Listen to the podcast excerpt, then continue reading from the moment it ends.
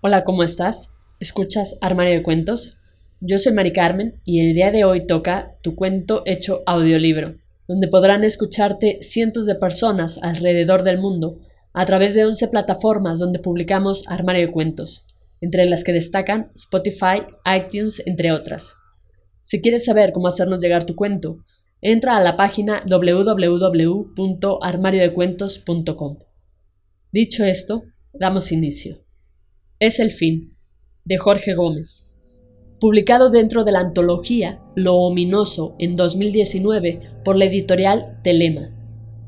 El gallego, el del barrio suburbano, el que puso su pequeña carnicería en un humilde local, el que renunció al gran frigorífico de sus antecesores, además de su histórico oficio, poseía otro, por demás llamativo. Era evidente. Pero él no usaba cartas, huesillos ni borras de café. Una vez por semana llegaba a la carnicería un corazón de vaca fresco, tibio, casi palpitante. El procedimiento para predecir el futuro era el siguiente. El carnicero colgaba una gran tela blanca contra la pared, luego se situaba a unos cuatro metros frente a ella y arrojaba el corazón con fuerza contra el lienzo. Luego leía las manchas rojas. Según él, los espíritus de millares de vacunos, muertos a manos de los humanos, escribían el futuro de sus asesinos con sangre.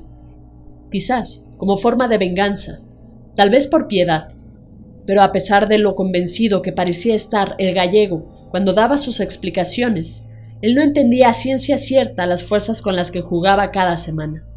El rito, que llegó a aparecer en diarios internacionales, comenzó como un entretenimiento, como un chiste, las primeras veces que el carnicero subió a la terraza a manifestar el porvenir, los pocos asistentes solo se rieron.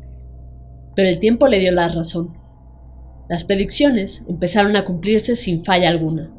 El ritual se volvió masivo y llegó a ser conocido como el lunes del corazón.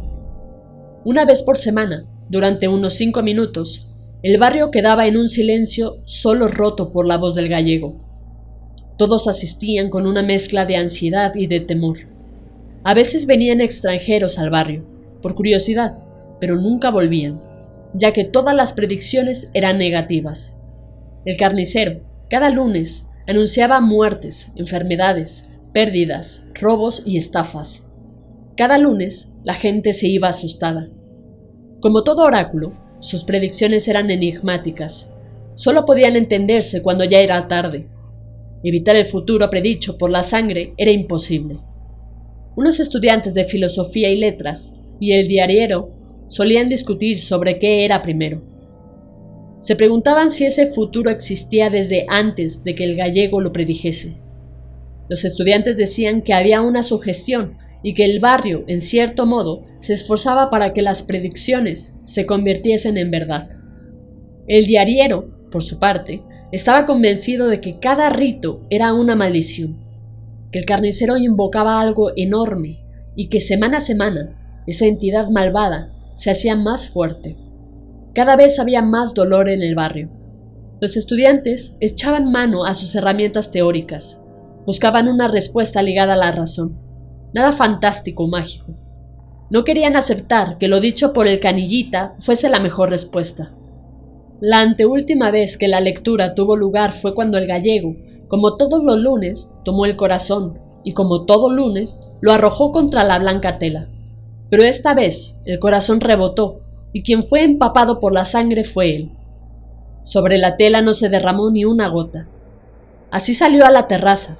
A su alrededor comenzaron a danzar moscas, pero ninguna se posó sobre él. En un susurro que pocos oyeron, dijo tres palabras es el fin. Y se fue. Como siempre, las teorías se empezaron a reproducir entre el público. Dos semanas después, sin el lunes del corazón, los vecinos del barrio empezaron a creer que lo que había finalizado era el ritual. Por fin terminó de enloquecer. Dijeron los que preferían que el fin fuese ajeno. Al mes se suicidó el diareiro, con miedo del futuro que vendría y como si ese fuese el detonante que faltaba, al día siguiente comenzó el fin. Nadie notó el amanecer rojo, con el sol como una bola de sangre. Nadie notó que cada día el color escarlata de las primeras horas era cada vez más intenso y duradero. El primer caso fue una nena de ocho años. Al principio creyeron que era un caso fuerte de varicela.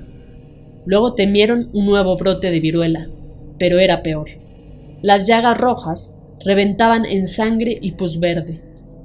A los pocos días se extendió por otros barrios, y una semana después aparecieron los primeros casos en otros países.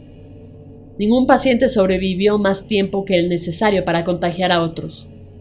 El gallego intentó el ritual por última vez. Horrorizado, dio la marca de sangre. No hacía falta ser vidente para entender esa sonrisa roja, inhumana, viva, que parecía ensancharse ante sus ojos. Fin.